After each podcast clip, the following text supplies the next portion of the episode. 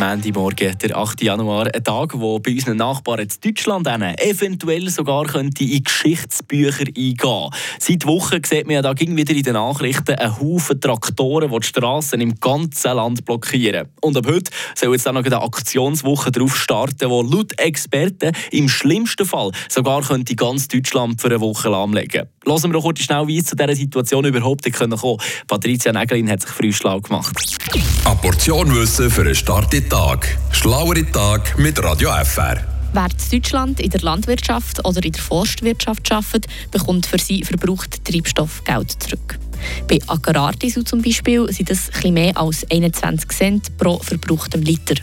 Die Grundidee dahinter ist, dass man die Wettbewerbsfähigkeit der einheimischen Bauern gewährleisten kann. Dazu gehört auch, dass Landwirtinnen und Förster keine Steuern auf ihre Fahrzeuge zahlen müssen. Sie sind sogenannt Kfz-steuerfrei. Durch die Sparmaßnahmen der deutschen Regierung soll sich das aber in Zukunft ändern. Zuerst hat der Staat beide Begünstigungen aufheben.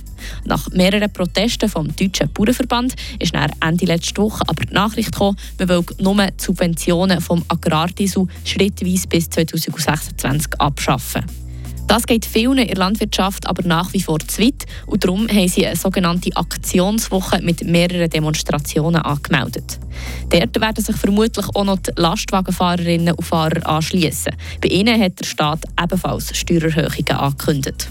Und dazu kommt noch, dass es nicht auszuschließen ist, dass sich in diesen Wochen auch noch die Gewerkschaft der Lokführer den Protesten anschließen.